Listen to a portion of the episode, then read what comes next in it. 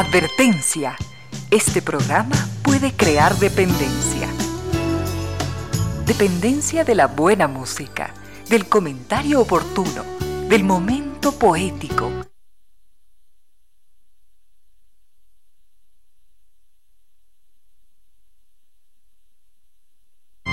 Advertencia. Este programa puede crear dependencia.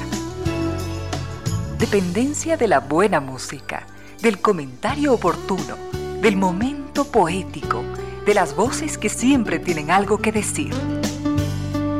Aquí se unen la música y la palabra, con cierto sentido.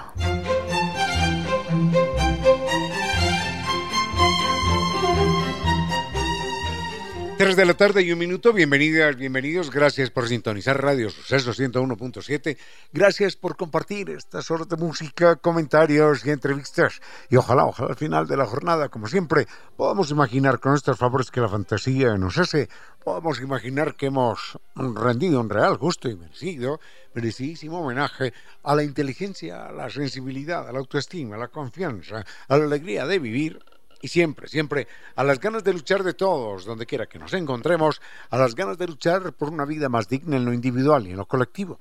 Y en esa tarea de cada tarde, de cada jornada, de manera generosa, inteligente, leal, nos acompañan ustedes con sus correos, contactos y mensajes en estas direcciones de las siguientes redes sociales.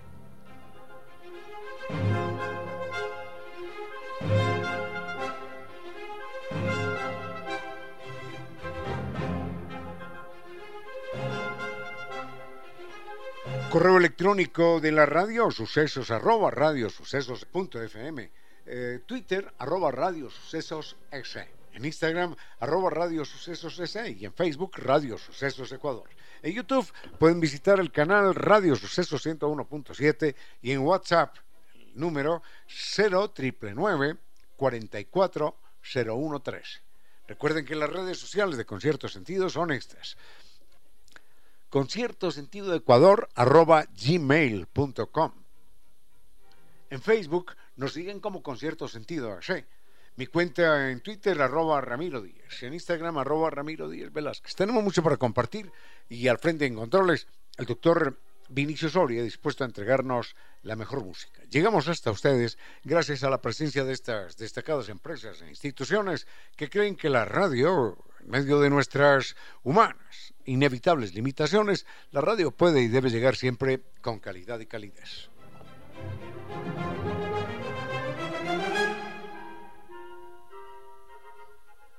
San Viturs nos invita a un extraordinario viaje por España, Portugal, las Islas Griegas, con guía acompañante desde Quito y por supuesto con el gran servicio San Viturs.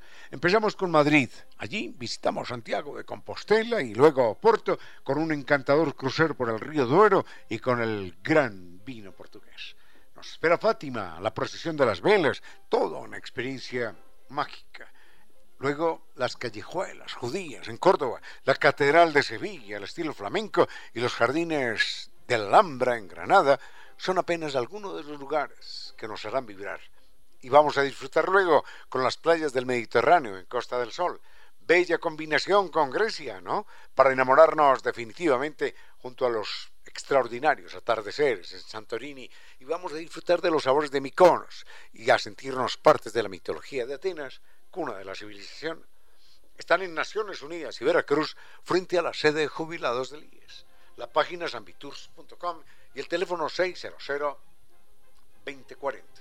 Recuerden, eh, sin lugar a dudas, San Viturs ofrece los grandes destinos para cumplir sus sueños porque siempre lo acompaña.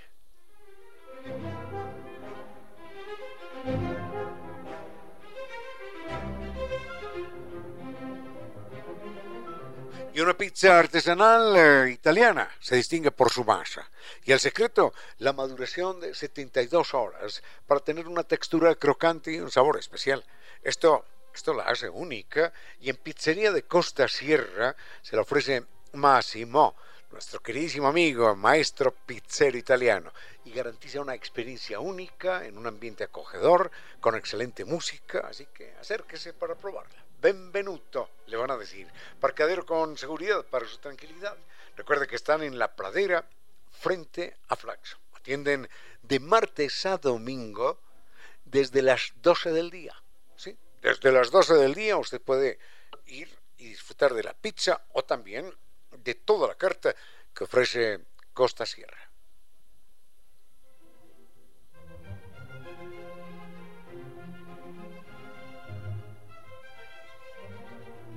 Una experiencia musical única es simplemente Casa de la Música. Allí, en Casa de la Música, uno disfruta de una variada programación en su sala de conciertos que está reconocida como una de las mejores de América Latina por su acústica excepcional. Mayor información en www.casadelamusica.es.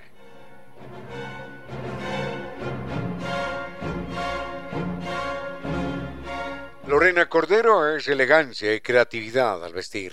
Eso, creatividad al vestir elegancia al vestir. Eso es Lorena Cordero. Y nos espera a todos en la Checoslovaquia y Eloy Alfaro.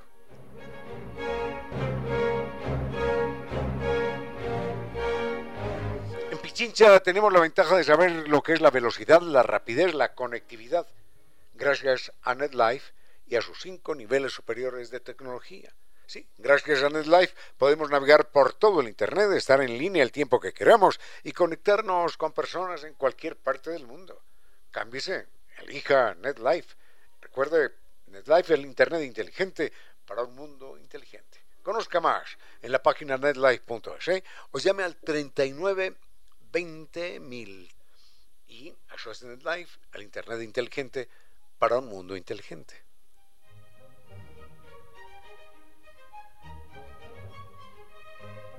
Y la humedad por capilaridad ascendente que deteriora propiedades que desvaloriza, las propiedades que genera gastos que crean ambientes enfermizos, ya tiene una solución científica, técnica, con garantía de por vida y la ofrece Kibli de Novatecnica.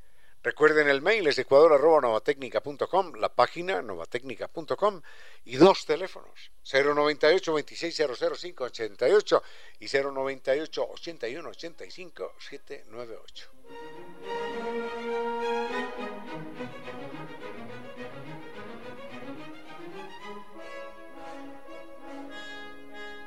Doctor Soria, vayamos. Con cierto sentido.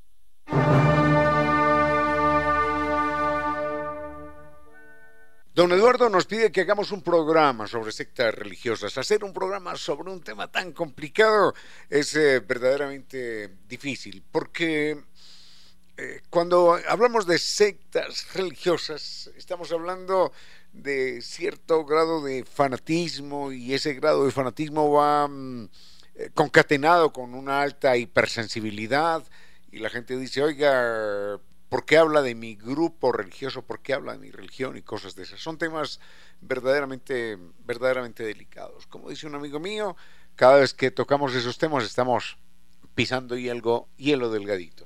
Pero prácticas extravagantes, de alguna forma inhumanas, o de alguna forma no, sino de muchas formas, prácticas inhumanas, eh, seguro que las hay en muchas religiones, yo no sé si en todas, pero en muchas religiones.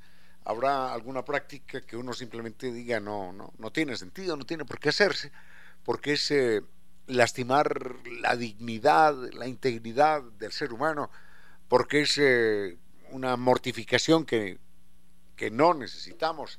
Ya la vida es bastante complicada de por sí, como para seguirle añadiendo alambre de púas al traje que nos ponemos. Bueno, en todo caso, enseguida sí le puedo comentar acerca de dos o tres eh, prácticas religiosas extravagantes, inhumanas, que no todas, eh, no todas se han extinguido, pero que nos ponen alerta sobre lo que puede suceder en los seres humanos cuando empezamos a, a imaginar locuras.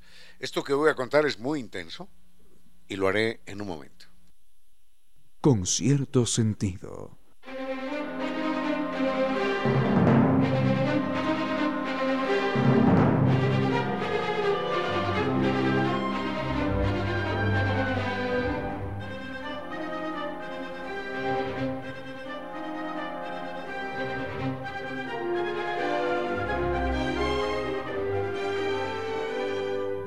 La honestidad, la ética y la constante búsqueda de la excelencia caracterizan cada uno de los tratamientos que desarrolla New Dental Care.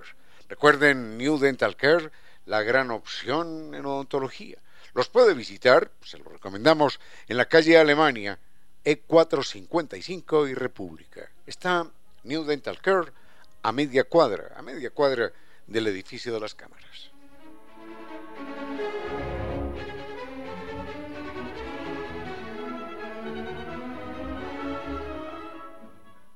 Sectas religiosas. Nos pide don Eduardo que hablemos de las sectas religiosas y de las costumbres extravagantes e inhumanas, de hecho irracionales que en algún momento dado se manejan. Bueno, eh, casos hay, casos hay muchos. Había una secta, yo no sé si todavía existe, que era la de los joiníes, una secta religiosa de la India, y era una secta que, llegado el momento, recibían el mandato divino, el mandato sagrado, del suicidio. Esto es un tema muy delicado, por eso dije que era muy intenso, no me gusta abordarlo. Entonces estos personajes no acudían a una forma, mm, yo no sé si exista eh, la expresión decente, racional, indolora, no. Eh, acudían a la peor forma de suicidarse, y era que ellos se cortaban trozos de sus músculos, de su carne, y se lo ofrecían a, otros animales, a las aves de rapiña, por ejemplo. Y esto, esto era algo que se hacía y otra forma a la que acudían de supuestamente borrar sus pecados y llegar al cielo era morir de inanición, morir de física hambre y morir de física sed. Estas, estas prácticas religiosas que a uno le parecen simplemente inadmisibles, Mm, se recomendaban. No era que se le ocurriera a fulanito, perano, sutano, no. Se recomendaban directamente en los textos sagrados del siglo XIII, eh, del siglo XIV hasta el siglo XVII. Esto va más allá de lo que ningún ser humano hoy sería capaz de aceptar. Bueno, no faltarán los loquitos por aquí, loquitos por allá, que deciden eh, llenar de horror este mundo al que no le falta esa dosis, esa dosis de dolor y de horror y, no vacilan en agregar algunas prácticas absolutamente demenciales, delirantes. Bueno, vayamos con música y creo que dejamos este tema a un lado. Con cierto sentido.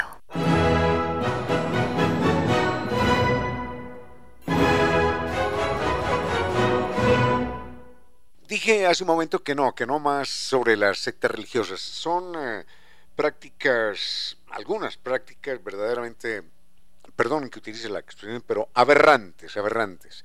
Ya recordábamos lo de los joiníes en la India, que solían dejarse morir de hambre y dejarse morir de sed, en el mejor de los casos.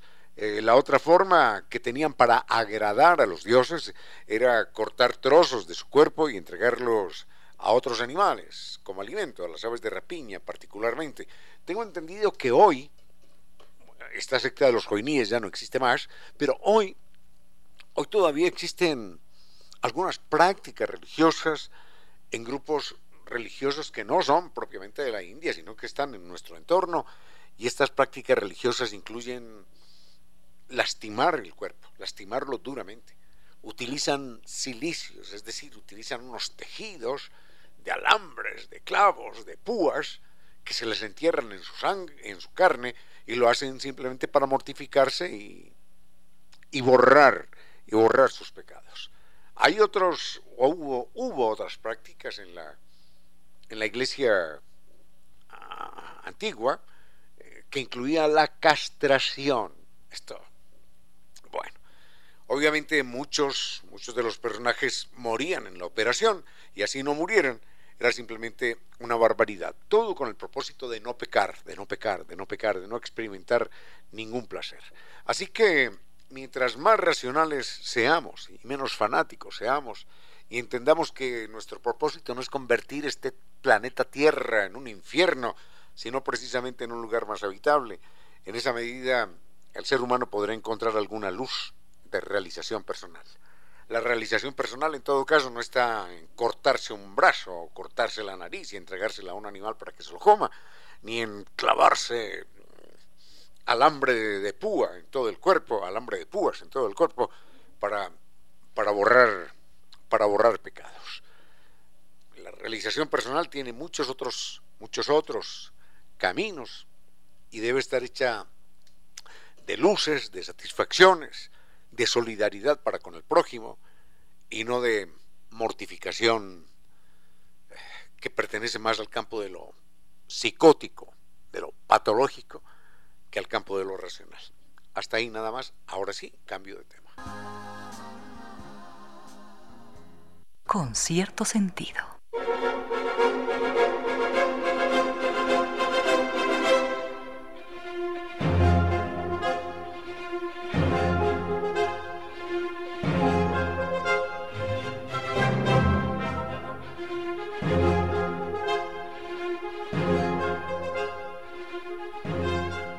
España y Portugal son destinos extraordinarios y a eso le sumamos las islas griegas con guía acompañante desde Quito.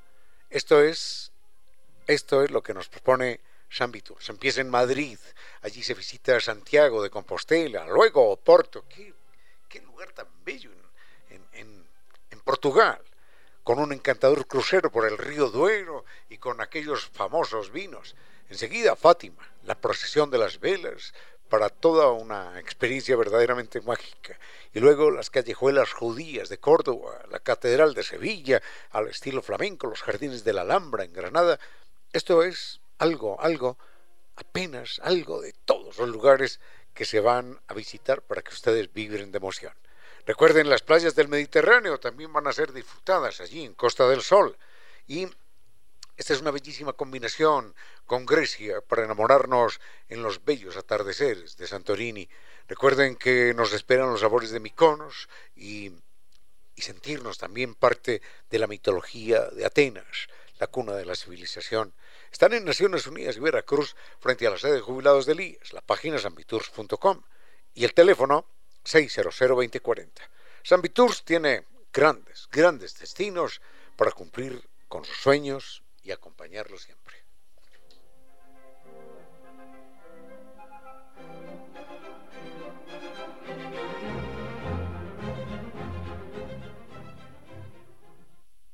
¿De qué depende la personalidad de una persona, valga la redundancia? ¿De qué depende la personalidad de un ser humano? Nos pregunta don Enrique. Mm, esa es una pregunta sin respuesta y los psicólogos tienen más de una aproximación al tema. Hay quien, hay quien dice que la personalidad de, un ser humano está definida fundamentalmente por la memoria genética.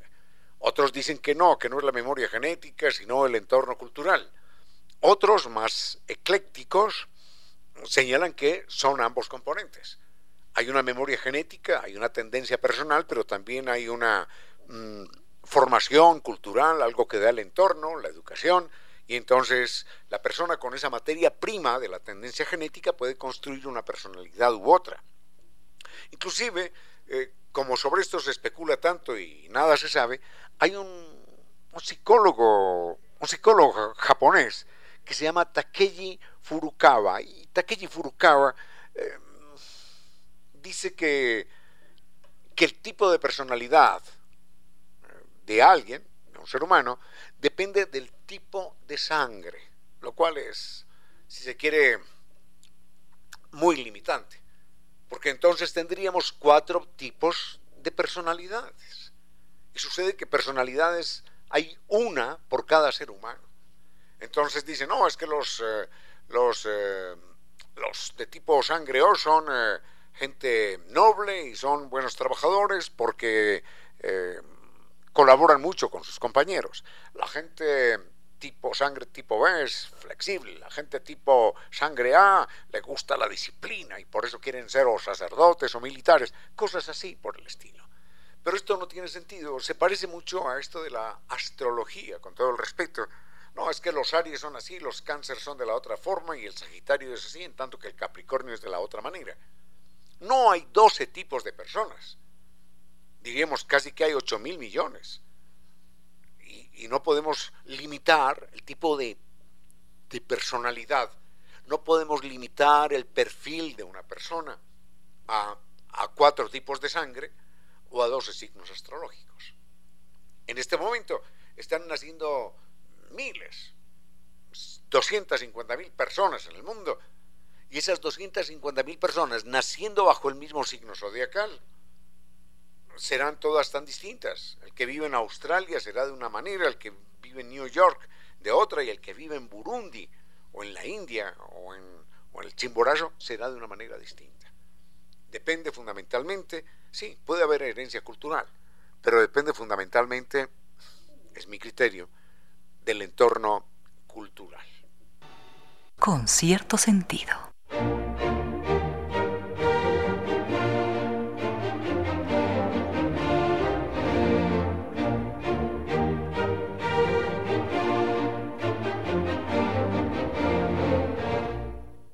Esta es una pregunta que le han hecho creo que en tres ocasiones y yo no la puedo responder por mi propia cuenta, sino que acudo a, mm, a lo que han dicho científicos verdaderamente respetables. ¿Quién es el hombre más inteligente en la historia de la humanidad? Habría que señalar el hombre inteligente mmm, conocido, ¿no? Porque quién sabe cuántos genios eh, habrán existido y no tenemos referencia de ellos. Eh, leí en alguna ocasión un comentario de Carl Sagan, otro de Albert Einstein, otro de Stephen Dawkins, eh, no, Dawkins digo yo, de Stephen Hawking, estoy confundiendo a Richard Dawkins, no, de Stephen Hawking, el, astro, astrofísico, y los tres señalaban que sin duda alguna el, el, hombre más inteligente en la historia de la humanidad había sido Isaac Newton. Y, y decían que, que la pregunta no debería ser quién es el hombre más inteligente en la historia de la humanidad, sino el segundo decían, de segundos hay miles, miles de personajes brillantes. Y el primero, Newton, por lo que consigue. Ahora, eh, señalábamos en algún momento también, refiriéndonos a Newton, que, que todo en su vida apuntaba a que nunca pudiera haber llegado a ser lo que fue, y sin embargo lo fue, por lo que vamos a comentar en un momentito. Con cierto sentido.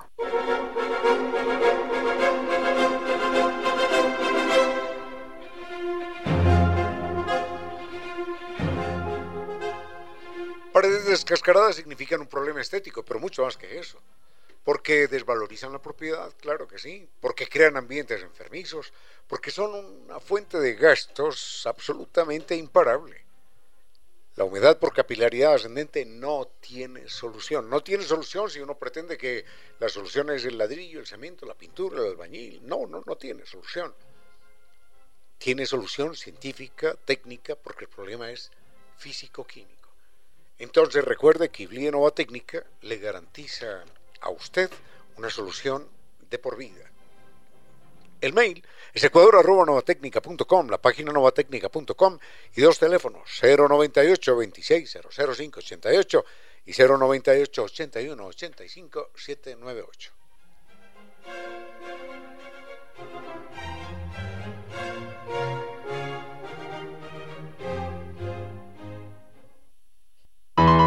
A esta hora nuestros invitados son personajes que por alguna razón, o sin razón alguna, marcaron la historia.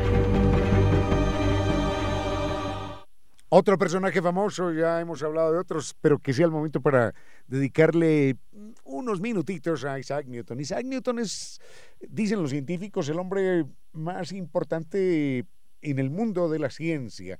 Eh, con Isaac Newton yo tengo grandes, grandes admiraciones, pero también tengo algunas antipatías. Ahora, cuando estudio la vida de Isaac Newton, entiendo que no era una persona a la que pudiésemos llamar normal, mm, para utilizar una palabra bien complicada, y que quizás el hecho de no ser normal, sufría lo que se, lo que se conoce como Asperger, eh, le llevaba a actitudes que no comparto y que critico, pero posiblemente tengan su explicación a la luz de esas mm, complicaciones mentales que él tenía, que eran también extraordinarias ventajas.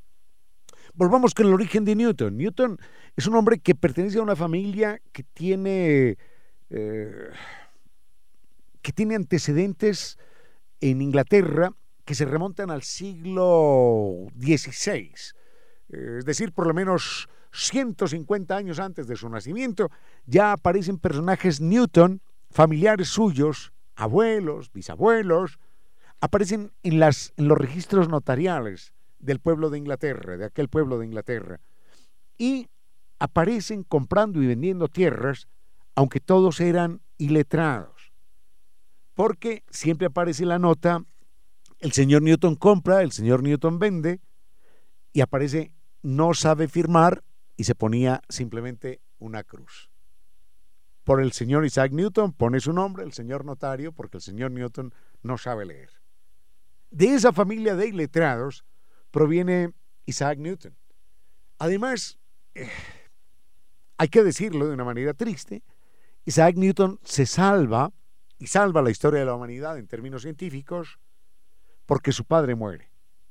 Su padre era un hombre iletrado, del que se cuenta que en alguna ocasión recibió unos libros que le dio un mayordomo, el mayordomo los había recibido de otro patrón por allá, y el hombre, el hombre lo que hace con los libros es alimentar el fuego de la choza, de la chimenea en las noches de invierno. Entendible, comprensible. Si tenían hambre, si tenían frío, si eran pobres, si no sabía leer y escribir, si no le importaba y no podía entender nunca aquello, para él los libros eran, eran eso, papel para quemar o papel para envolver, ni más ni menos. Es duro decirlo, pero por suerte para Newton, su padre, que era un iletrado, muere cuando él es apenas un niño. Y entonces, en el condado en el que él se encuentra, hay un cura, un cura viejo, que tiene mucho dinero, tiene muchas propiedades. Y aparece un intermediario que le dice al cura, oye, ¿por qué no te casas con una viuda joven, pobre, que tiene, que tiene dos o tres hijos. ¿Por qué no te casas con esa viuda? Porque yo estoy seguro que si le digo a la viuda que se case contigo, la viuda acepta. Y el cura le dice, mm, sí, sí, anda, y le propones, y si la viuda me acepta, yo te doy una propiedad a ti, le dice al intermediario. El intermediario le dice a la madre de Newton que se case, y entonces la señora dice, sí, sí, dígale al curita ese que yo me caso, eh, pero con la condición de que todas las propiedades las ponga a nombre de mi hijo, de Isaac Newton. El cura acepta y muere al poco tiempo. Supongo que de muerte natural, ¿eh? supongo que de muerte natural. En todo caso, de ahí viene, de ahí viene Newton y tiene la ventaja de que aquel cura, que sí sabía leer y escribir, tenía libros y el niño empieza a vivir en un mundo donde ya hay libros. y esa es una gran ventaja y quizás lo convierte a él en un, en un científico eh, que la historia de la humanidad eh, siempre reconocerá. Enseguida les cuento algo más de Isaac Newton. Con cierto sentido.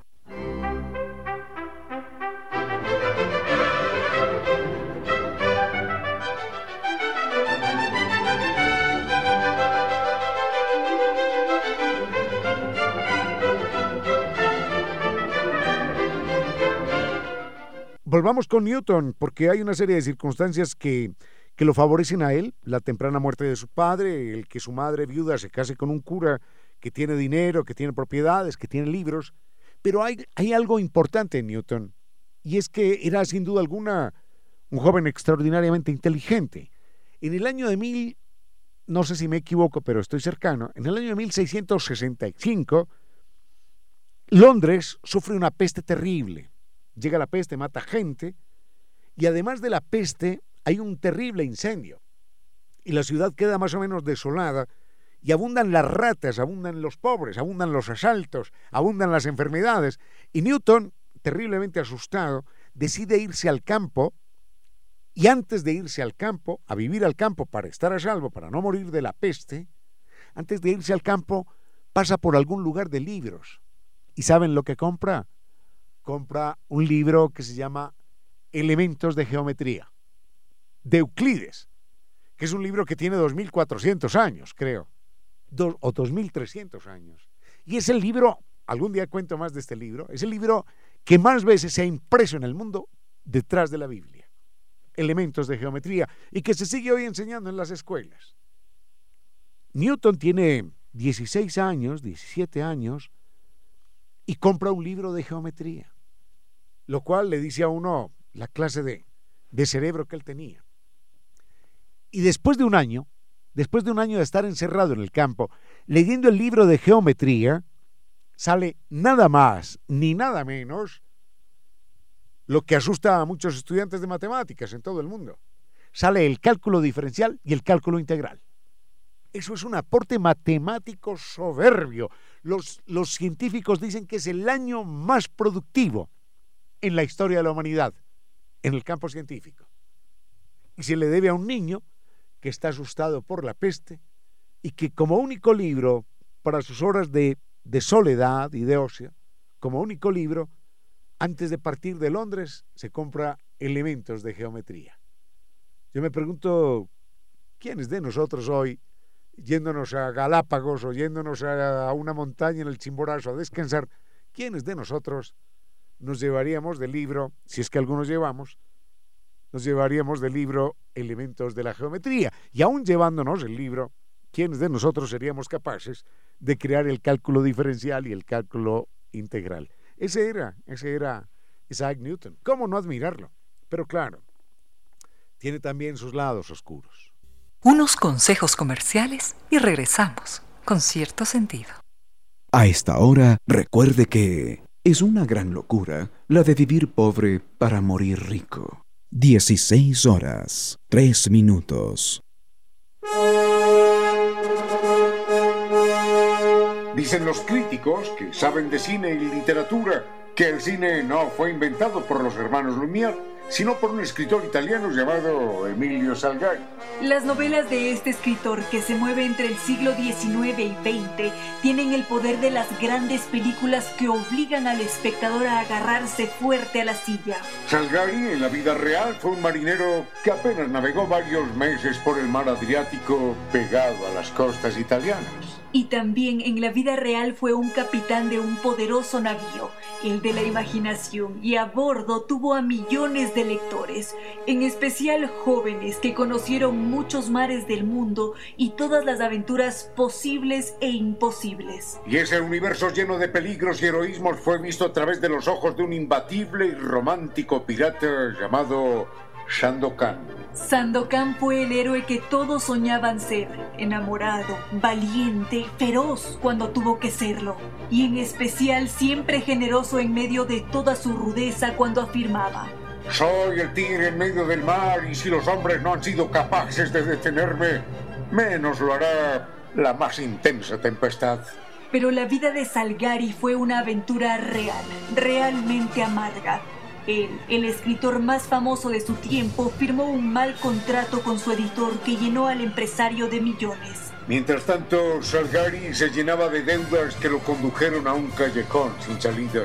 Y un día decidió despedirse de todos y de todo, y escribió una carta en la cual decía, A vosotros, a vosotros que os habéis enriquecido con mi piel, manteniéndome a mí y a mi familia en una continua semimiseria, o aún peor, a vosotros solo os pido que en compensación por las ganancias que os he proporcionado, os ocupéis de los gastos de mis funerales. Os saludo rompiendo mi pluma. Y ese día, además, rompió el hilo que lo conectaba con la vida.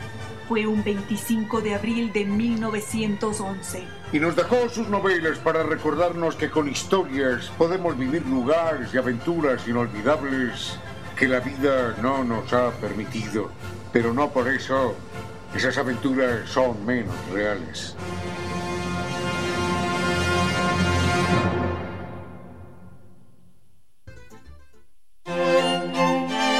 Los otros animales tienen menos conflictos familiares que nosotros, los humanos. ¿Cómo los previenen? ¿Cómo los solucionan? Estas son algunas claves del mundo animal.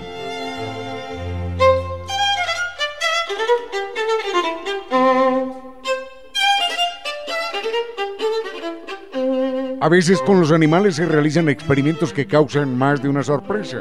El profesor Joseph Kovac de la Universidad de Chicago dio a beber a un gallo una bebida alcohólica con un porcentaje intermedio de alcohol. El licor no emborrachó al gallo, pero despertó en él poderosos sentimientos maternales. Los polluelos que le acercaron fueron protegidos por el gallo durante todo el tiempo que estuvieron a su lado. Pero cuando pasó el efecto, volvió a ser un gallo tan agresivo como siempre y los polluelos tuvieron que ser separados. No quiere decir el experimento, ¿no? De ninguna manera. No quiere decir el experimento que el licor despierte en los machos sentimientos o instintos maternales. Lo que pasó fue que el licor en esa dosis aplacó sentimientos agresivos y en esa medida permitió que afloraran los sentimientos de protección a los más pequeños.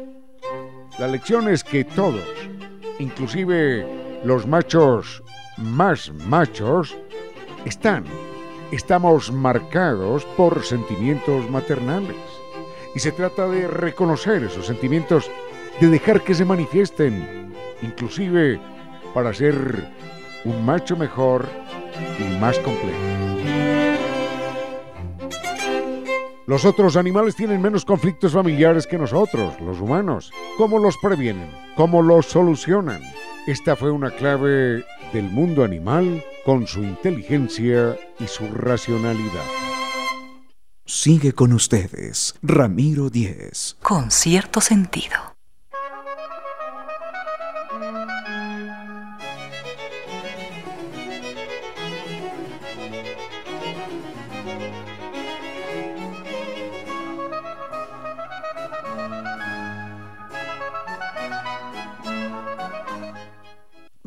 Un momentito más con Isaac Newton, personaje admirable y admirado en la historia de la humanidad, particularmente en la historia de la ciencia, con una inteligencia difícilmente comparable.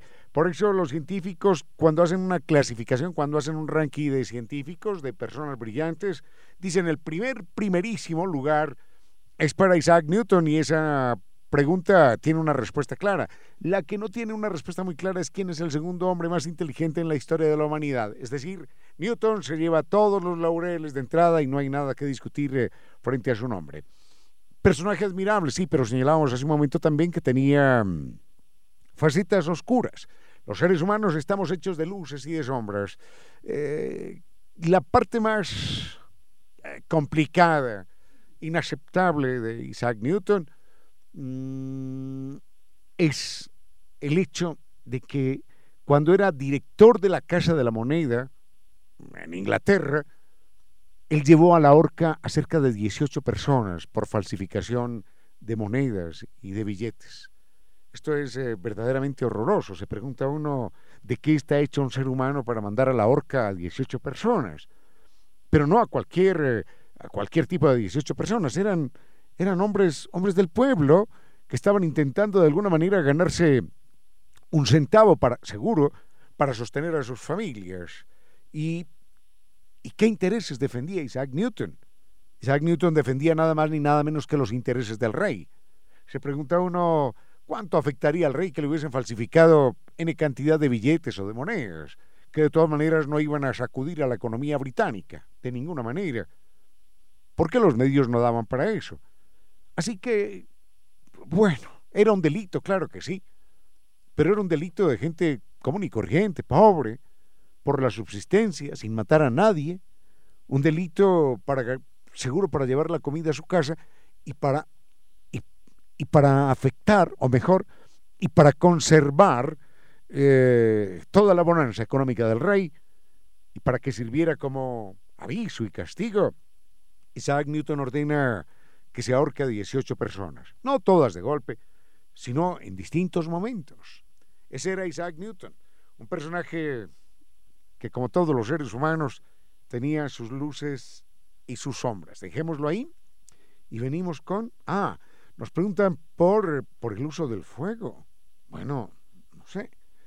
Quizás esto es lo que marca fundamentalmente la diferencia de nosotros los humanos con los otros animales sobre la información del rostro, la etología facial.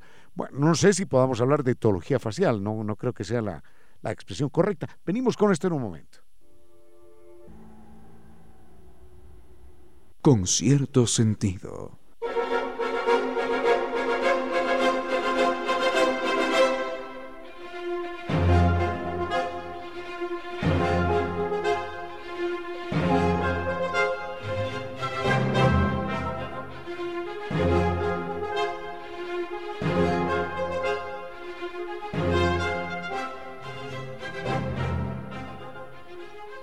Pizza artesanal se distingue por su masa y el secreto nos lo cuenta Máximo, que es el pizzero de Costa Sierra.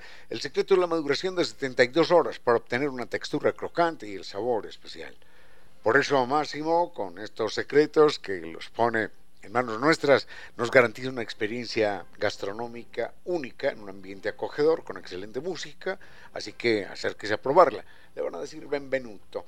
La pizzería Costa Sierra está allí en, el sector de la pradera, frente a Flaxo, y atiende de martes a sábado entre las 13 y las 20 horas. El domingo entre las 13 y las 17 horas. Nos esperan en el sector de la pradera frente a Flaxo. Benvenuto.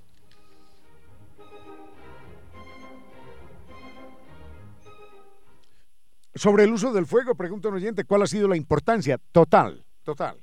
Si no fuese por el fuego, los seres humanos simplemente no existiríamos. Si no fuese por el fuego, no habríamos sido capaces de cruzar Siberia, no habríamos sido capaces de cruzar Alaska, no habríamos sido capaces de llegar a América. Eh, no, no, habríamos sido capaces de sobrevivir en muchas circunstancias. En el momento en el que descubrimos el fuego, tuvimos alejadas a las bestias, tuvimos la posibilidad de conservar alimentos, porque la carne y los granos, una vez cocidos, o relativamente chamuscados y quemados tenían más duración y esa posibilidad también, eh, la del fuego, eh, sin que el hombre primitivo lo supiera, mataba gérmenes y bacterias y permitía una mejor supervivencia de los seres humanos. El fuego es sin duda alguna lo más grandioso que ha descubierto el ser humano. Y, en el momento en el que inventó la manera de, perpetuarlo, entonces se hizo dueño del planeta. Y con el fuego, y gracias al fuego, llegamos hoy a, la Luna, por ejemplo, y realizamos la carrera espacial. Todo lo que vemos, todo lo que vemos, es producto del fuego de una u otra manera. La ropa que tenemos puesta, la electricidad eh, que nos alumbra o que nos mueve, todos los combustibles, todo finalmente es fuego. El problema es que el fuego tiene una, iba a decir una virtud, no, no es una virtud, una condición fatal, y es que desintegra las estructuras altamente complejas de la materia orgánica y las convierte en sustancias áridas, en sustancias, en sustancias inermes, en sustancias sin vida. Eso es el gran problema del fuego, que acaba con la vida. Lo puede conservar también, pero también, también acaba con la vida. Y tiene una ventaja, una ventaja no, una característica extraordinariamente complicada, y es que el fuego tiene la posibilidad de autorreproducirse. El fuego genera calor, y el calor a la vez genera más fuego. Y si alguien se pregunta qué complicación tiene esto, Simplemente le bastaría pensar en, en el cambio climático. Si el mundo, si el mundo se va a acabar, es por la cantidad de calor que generamos los seres humanos en todas nuestras actividades cotidianas. Cada vez que tomamos el ascensor, cada vez que encendemos el auto, cada vez que encendemos la radio, cada vez que transmitimos algo, cada vez que tomamos una hoja de papel, cada vez que abrimos o cerramos la refri o o encendemos la lavadora, cualquier cosa que hagamos, está generando calor asociado al fuego, así no sea visible. Y ese calor será, será lo que termine por, por acabar inevitablemente. No es una posibilidad, es inevitablemente con la vida en la Tierra. Cerremos lo del fuego con una frase que no tiene nada que ver con eh, el vaticinio apocalíptico que hoy hacen los científicos. Eh, es una frase más, más poética que ninguna otra cosa y de alguna manera es una recuperación del fuego. Es una frase que leí en alguna ocasión de un señor Sweetland, tierra, tierra, tierra dulce sería en ese caso la traducción, de un señor Sweetland, y decía, cuando encendemos una antorcha para iluminar el camino de los otros, también iluminamos el nuestro. Que para eso sirva, para eso sirva por lo menos el fuego. Vayamos con, ah, con esto que pregunta el oyente sobre la etología visual, yo no, eh, facial. yo nunca había visto esas dos palabras juntas, pero pretendamos una, una interpretación de lo que el oyente plantea. La soledad es un gato lleno de misterio y de silencio que vigila en la azotea. En pocas palabras, la poesía dijo, La soledad es un gato lleno de misterio y de silencio que vigila en la azotea.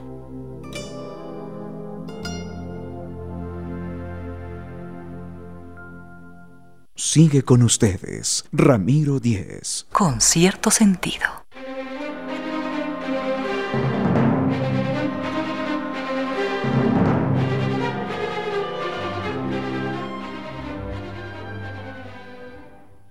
Un oyente pregunta acerca de la etología visual, facial, facial, perdón, vuelvo a leer mal.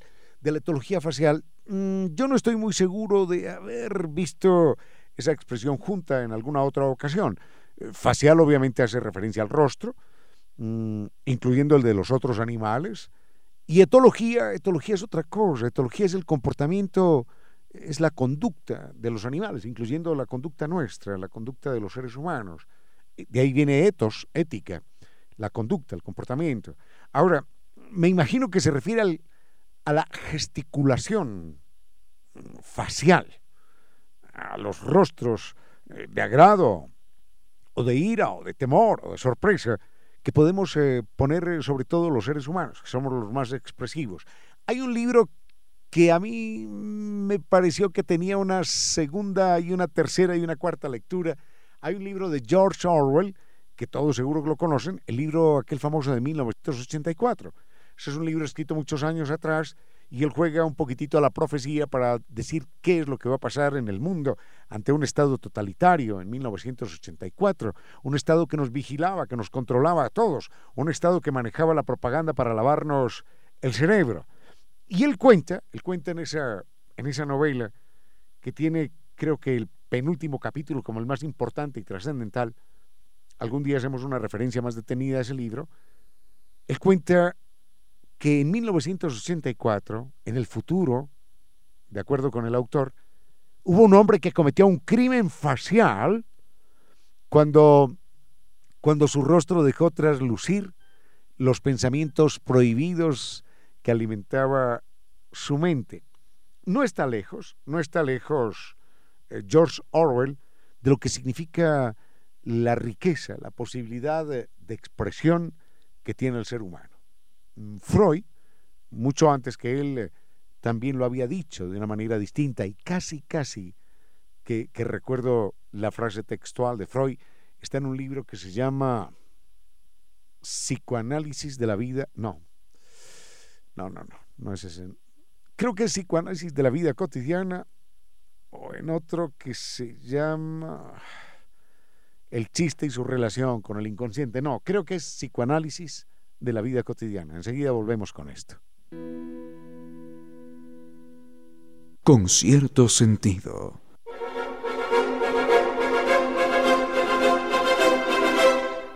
Volvemos con un tema que había planteado un oyente en términos de la riqueza eh, que significa en términos de información la gesticulación facial de nosotros los seres humanos.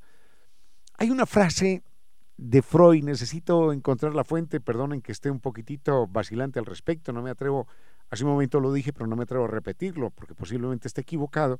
Hay una frase de Freud que dice, aquel que tenga ojos para ver, haciendo casi eh, una, una parodia de la Biblia, un paralelo con la Biblia, dice, aquel que tenga ojos para ver y oídos para escuchar, se podrá convencer que ningún, de que ningún ser humano, se podrá convencer de esto, ningún ser humano puede guardar un secreto.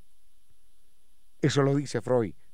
Y dice, eh, en los seres humanos, si los labios mienten o guardan silencio, entonces la verdad, decía Freud, será parloteada con la punta de los dedos o con sus ojos desviados, con cualquier gesto que diga que está mintiendo.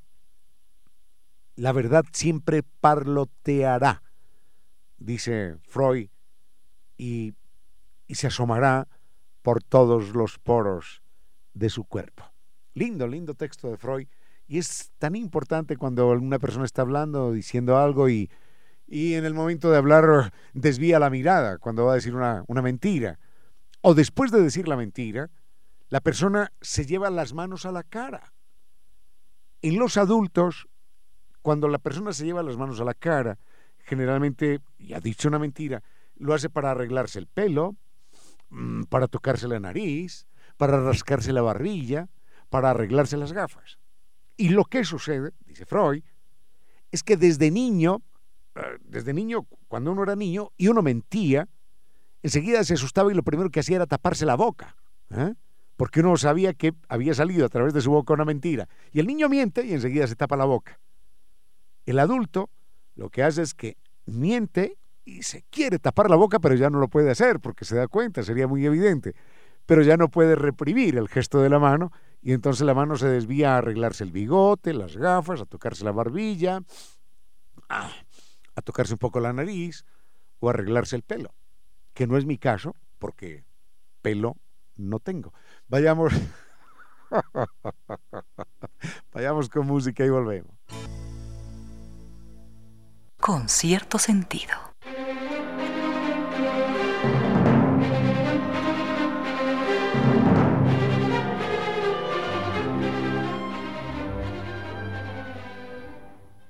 Don Rolando Valle nos eh, pregunta, qué linda pregunta estas, estas son las preguntas de la, de la historia paralela. ¿Qué habría pasado si, como comenté en algún programa, eh, los griegos en el siglo VII antes de nuestra era hubiesen eh, llegado hasta América? Bueno, para empezar, no, no creo que hubiese sido en el siglo VII, creo que fue en el siglo III antes de nuestra era, cuando unos navegantes griegos cruzan el estrecho de Gibraltar, es decir, abandonan el mar Mediterráneo, se adentran en la mar Atlántica y llegan hasta lo que se conoce como el mar de los Sargazos, que ya está bien profundo en el mar Caribe. ¿Qué habría pasado? Pregunta él, si, si los griegos hubiesen descubierto América. Habría pasado bastante, bastante. Alguien, algún oyente muy querido, eh, me dijo cómo se llamaba este género de la historia. No es la historia paralela, no es la historia Em, no es la historia real, obviamente, es una historia eh, que se habría podido dar si tal cosa. ¿Qué habría, que habría sucedido en Alemania si, si Hitler no nace? ¿Qué habría sucedido si Colón, eh, en vez de navegante, se hace ordeñador de vacas? ¿Qué habría pasado si? ¿Qué habría pasado si hubiésemos sido los americanos los que llegamos primero a Europa? ¿Qué habría pasado si? Esa es una un ejercicio histórico imposible de resolver, pero en todo caso se pueden hacer algunas aproximaciones. ¿Qué habría pasado si los griegos nos descubren en el siglo, no séptimo como dice don Rolando, sino en el siglo tercero antes de nuestra era? Intentemos responder a eso.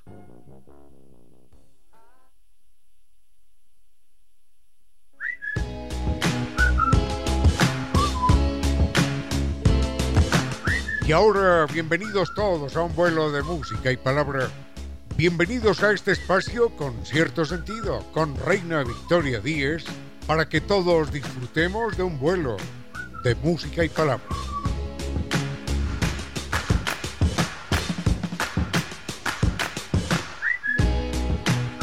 Bienvenidos a este vuelo de música y palabra. Son las 5 y 2 de la tarde. Me encanta lo que me acaba de decir Eli. Hoy el programa es un bocadito. Me encanta, tiene toda la razón. Tenemos solamente media hora para estar juntos, pero haremos que esta media hora nos rinda. Hablaremos sobre un poco mm, de animales, de arte, de diferentes em, actividades que tengamos. Y lo importante, lo más importante, es que estemos aquí todos juntos. Vamos a ir con música y continuamos.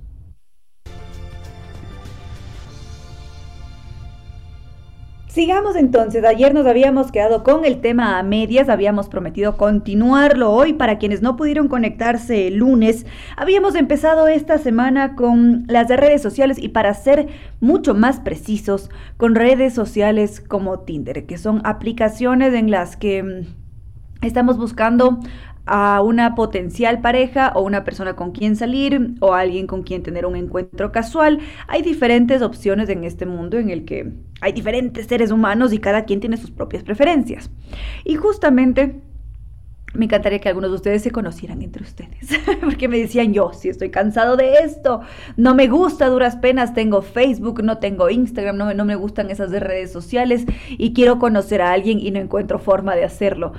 Otros, en cambio, me decían, tengo mucho respeto, me da susto entrar en estas aplicaciones. Y claro, es algo que sucede. A ver, si es que entramos en estas, en estas redes sociales, podría ser porque hay ese afán, hay esa búsqueda de un potencial amor, porque hay una necesidad biológica de deseo, porque se quiere tener sexo, porque también Estamos curiosos, tenemos algo de curiosidad. ¿Qué me puede ofrecer esa red social? ¿Qué puede haber allí de interesante? Y como les había dicho, hay personas que entran a la red social y se quedan durante años y no consiguen nada y más bien se frustran. Hay otras personas que sí lo logran, que empiezan a salir con alguien o que desarrollan lindas amistades. O eventualmente habrá gente que se canse, que se arte de la red social. Como les había Dicho desde mi experiencia personal, a mí no me gustó, me pareció una cosa terrorífica. Es decir, em, no llegué a tener un diálogo interesante, es decir, nunca hubo un interés por parte de alguien por conocer a la persona, sino que únicamente había este interés de a lo casual, a lo, a lo que iba la persona, a pesar de poner en las descripciones, en las advertencias, nada de encuentros casuales, nada de esas vainas, porque no, porque como ya lo había dicho, cada quien tiene sus formas de vivir, sus formas de ser y es respetable. En todo caso, por allí cuando me decían a mí siempre me da susto, claro, da mucho temor encontrarse con alguien a quien no conocemos, no tenemos ni la menor idea de si es que es una persona real o no. Alguien que se acaba de conectar me dice, ¿estamos hablando de Tinder? Sí, por supuesto que estamos hablando de Tinder. Es necesario comprender estas de redes sociales, por qué existen, cómo nos controlan, cómo muchas veces nos dejamos manipular por el mercado y no nos damos cuenta porque nos entregan una promesa y muchas veces son falsas promesas. Pero bueno, cada uno ya irá sacando sus propios criterios. Volviendo con el miedo, ¿cómo no va a dar miedo? Si es que de repente quedamos de encontrarnos en un café y quién sabe si es que ese café no está ante las miradas de todos y más bien eh, eh, podríamos correr riesgo, entonces hay que avisar a la mamá, a la mejor amiga, a, Pepito, a fulanito, que hagan un seguimiento y te envío la ubicación durante dos horas, la ubicación en seguimiento para que sepas en dónde estoy. Porque hay que reconocerlo, vivimos en sociedades inseguras a través de estas aplicaciones hay estafas, hay raptos, sucede un poco de todo. Entonces siempre asusta, pero a veces corremos ese riesgo.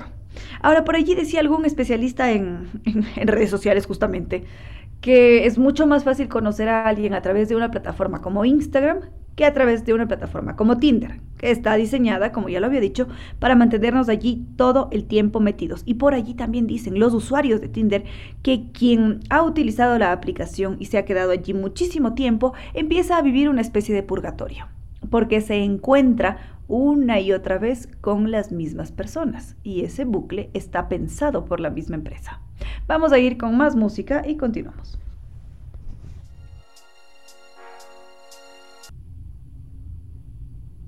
Sigamos con nuestro tema de esta tarde. Para quienes apenas estén sumando a la sintonía de hoy, estamos centrados en esta aplicación de encuentros que se llama Tinder. ¿Cuál es el objetivo principal? Juntar a dos personas.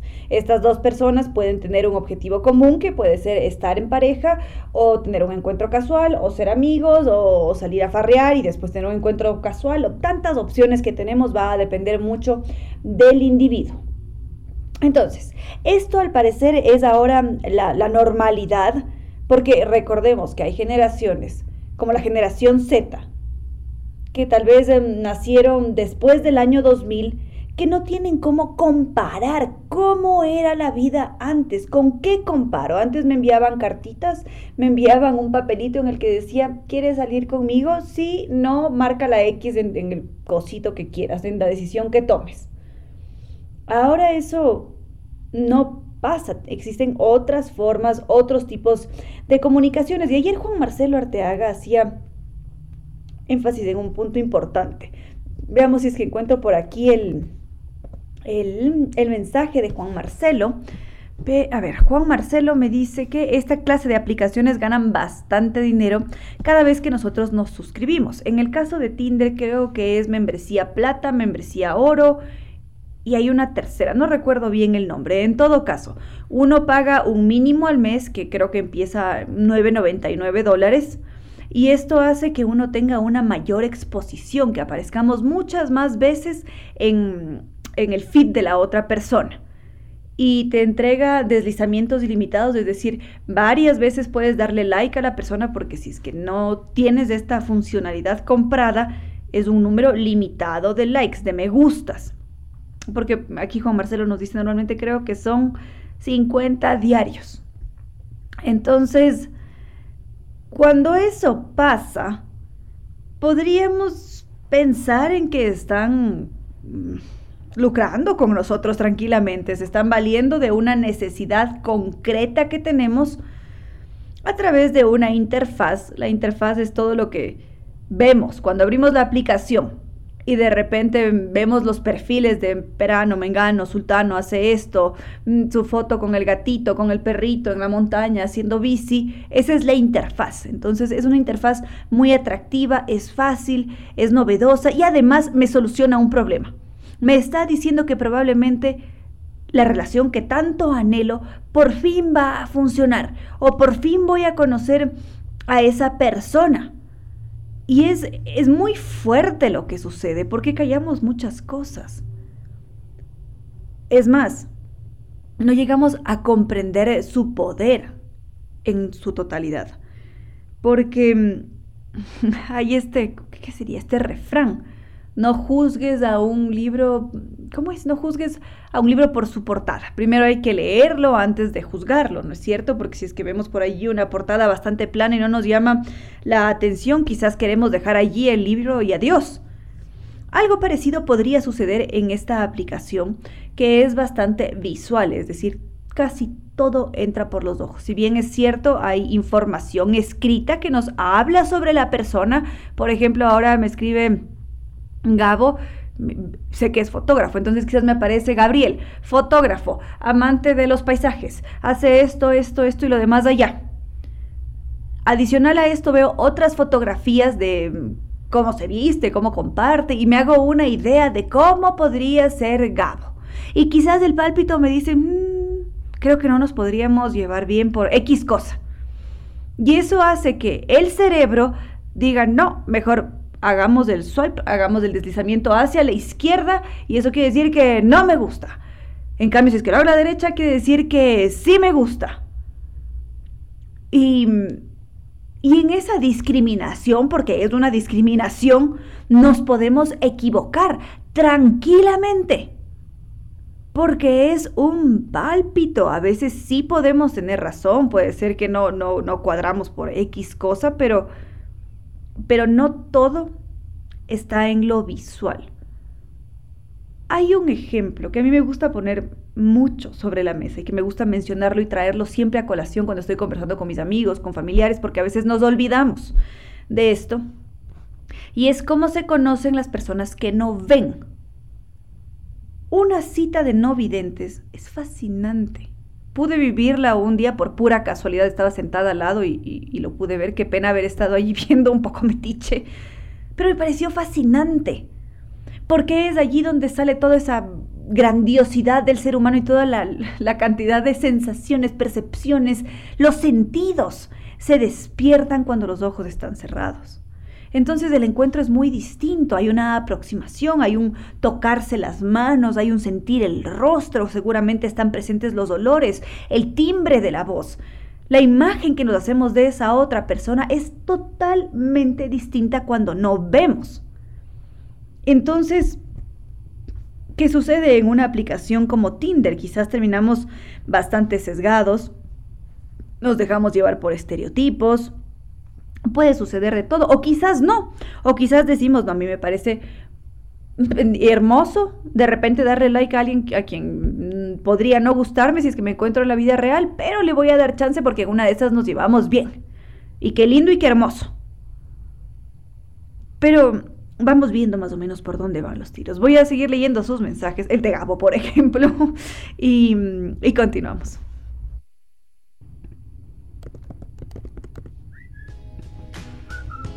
Noticias, noticias importantes. La mujer que habito de Lorena Cordero va a estarse presentando hasta este 8 de mayo en el Centro Cultural Ichimbía. Esta es una obra que contiene conceptos desarrollados desde lo más íntimo de la experiencia artística de Lorena Cordero. En su exposición vamos a poder experimentar esta unión entre la fotografía, el diseño de alta costura, la escritura y también la investigación histórica con esta intención de explorar, de reflexionar alrededor del retrato y el empoderamiento de figuras femeninas históricas. Nos espera hasta este 8 de mayo en el Centro Cultural Ichimbía con La mujer que habito.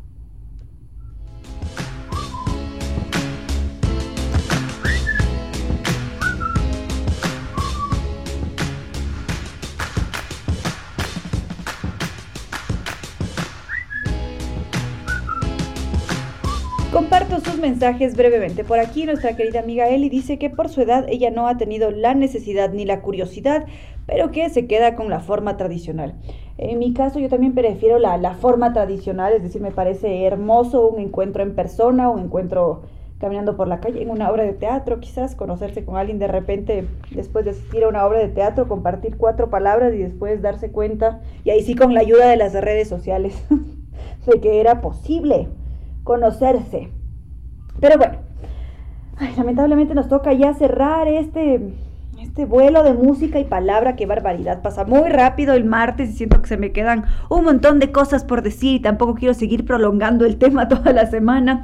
Pero es muy emocionante. En todo caso, como se habrán dado cuenta, es un tema que a mí me apasiona hasta decir basta. Lo he estudiado bastante también.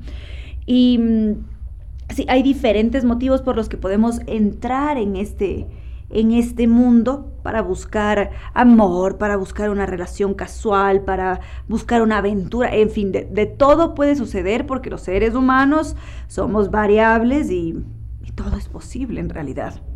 En todo caso, hemos visto que para conseguir visibilidad está presente el dinero, que de alguna manera nos convertimos en, en objetos, en mercancías, están comercializando con nosotros.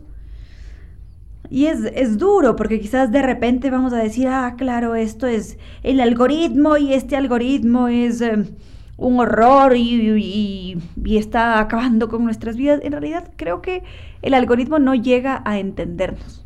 Esto es lo que es, es lo que estamos viviendo ahora no llega a comprender nuestra esencia humana, nuestra complejidad en las relaciones sociales y sí que tiene un interés empresarial detrás, porque quienes están a la cabeza de estas empresas, si es que las tienen, es por algo, es porque les conviene, porque les entrega un rédito. Quizás pudo haber nacido con una idea inicial de sí, que lindo, encontremos a personas que están alrededor del mundo y que quieren estar juntas, que buscan compartir, pero a fin de cuentas se ha ido transformando y hay muchas veces que el hecho de estar en estas plataformas frustra.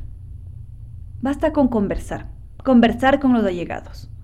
A veces es a veces es difícil hablar sobre lo que nos ha pasado o de repente compartir y decir, ay, yo me metí en una plataforma como Tinder porque da vergüenza, a veces hay algo de estigma, pero cuando empezamos a conversar y conocemos las experiencias del otro, nos damos cuenta de que hay gente que ha sufrido o que le ha ido bien y es, muy interesante.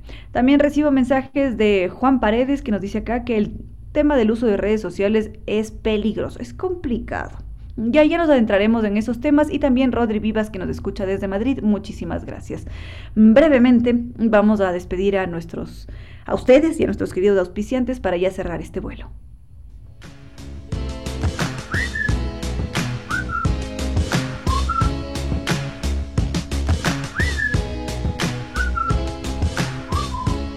Ahora sí, queridos amigos, casi que abuelo de pájaro, muchísimas gracias por haber compartido este vuelo cortito, este bocadito de un vuelo de música y palabra, como ha dicho Eli en esta tarde. Muchísimas gracias siempre por estar, por compartir, por interactuar a través de redes sociales. Gracias también al doctor Córdoba en Controles que nos entregó una estupenda selección musical y por supuesto nuestros queridos auspiciantes. Zambi Tours, ya saben que ellos siempre tienen allí los mejores destinos para acompañarnos a cumplir nuestros sueños. Para contactarse con ellos, 600 2040 o tres veces www.zambitours.com. Lorena Cordero, elegancia y creatividad al vestir, que nos espera ahora con su exposición, con su muestra fotográfica, La mujer que habito en el Centro Cultural Ichimbía, hasta este 8 de mayo. Y si quieren visitar su tienda, ella nos espera allí en Leloy Alfaro. E10 195 y Checoslovaquia. Es imposible perderse. Es Lorena Cordero Couture, un lugar precioso además. La Casa de la Música, siempre con esa programación tan diversa, variada, que nos invita a a soñar, a descubrir nuevos universos musicales. Tiene toda su programación disponible en su página web www.casadelamusica.es. Y pizzería del restaurante Costa Sierra, esa pizza crocante artesanal mm, para chuparse los dedos, que están esperándonos allí en ese lindo, acogedor lugar con buena música, parqueo seguro, en la pradera frente a la Flaxo. No podría faltar la presencia de Nova Técnica, los expertos en humedad. Ellos le ponen fin a cualquier problema de la humedad y para contactarnos con ellos, lo hacemos a través de su página web www.novatecnica.com. New Dental Care, la solución para nuestra sonrisa. Y también, por supuesto, NetLife, es el Internet de este mundo inteligente. Y ahora sí, con esto, queridos amigos, no me queda más que decirles que no fue más por hoy, que los quiero mucho y que será hasta mañana miércoles que volvamos a volar.